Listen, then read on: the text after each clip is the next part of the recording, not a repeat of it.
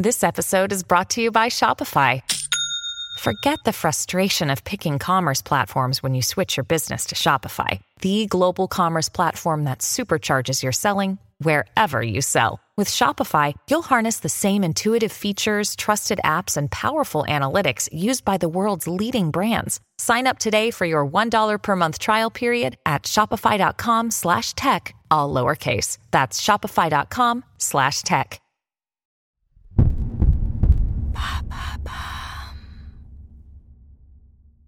Qu'est-ce que le airbombing, cette nouvelle tendance amoureuse toxique? Merci d'avoir posé la question. Tout le monde connaît le ghosting, le fait de ne plus jamais donner de nouvelles à son ou sa partenaire. Peu d'entre nous connaissent le love bombing, qui consiste à étouffer l'autre de preuves d'amour. Il existe une nouvelle tendance amoureuse liant les deux. Il s'agit là du airbombing. Les Français passent en moyenne plus de deux heures par jour sur les réseaux sociaux, selon une étude menée par le journal L'Internaute. Ces derniers font désormais partie de notre quotidien, si bien que 56% des 18-25 ans ont déjà rencontré quelqu'un par ce biais. Et si le airbombing semble banal derrière un écran, il peut en réalité faire beaucoup de mal à la personne victime de ce phénomène toxique. Et c'est quoi les caractéristiques du airbombing?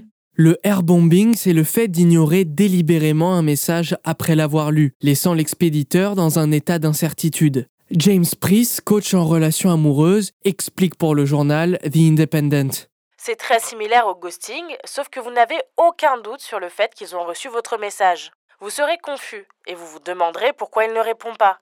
Mais la vérité est que l'autre personne ne veut plus vous parler et ne veut pas vous blesser en le disant explicitement. Mais pourquoi c'est toxique? Le fait de laisser quelqu'un en vue peut provoquer chez lui un sentiment de rejet. En effet, la personne peut se monter la tête pour expliquer les raisons de ce silence, se rabaisser ou encore se remettre en question, installant alors un climat d'incertitude, d'anxiété et surtout de vulnérabilité. Selon le magazine Elle, Elle peut avoir l'impression d'avoir été trop insistante, de s'être trop confiée et de déranger son crush ou son partenaire. À l'avenir, ces personnes pourraient avoir du mal à se confier ou s'ouvrir à des personnes qui leur plaisent. L'experte en séduction Emma Hathorne explique au journal Seeking.com que le airbombing provoque un profond déséquilibre dans une relation. Elle considère cette tendance comme une véritable technique de manipulation. Le airbombing peut devenir encore plus toxique dès lors que ce dernier devient un modèle relationnel chez certains. En effet, si la personne laissée en vue adopte le même comportement par autodéfense ou par représailles, on entre alors dans un cycle toxique. Et comment s'en protéger? D'abord, il ne faut pas devenir parano. Se retrouver en vue ne veut pas forcément dire que la personne avec qui vous parlez pratique le airbombing. Elle peut avoir été prise par une urgence qui n'a absolument rien à voir avec vous. Ce qui doit être un red flag, c'est quand chaque message donne lieu à une interminable attente. De la même manière, si votre partenaire ne s'excuse jamais ou ne donne aucune explication sur son attitude, on peut considérer que son comportement est toxique. Mais à partir de ce moment-là, c'est à vous de décider si la personne ne vous respecte pas et ainsi de mettre une distance avec celle-ci. Voilà ce qu'est le airbombing.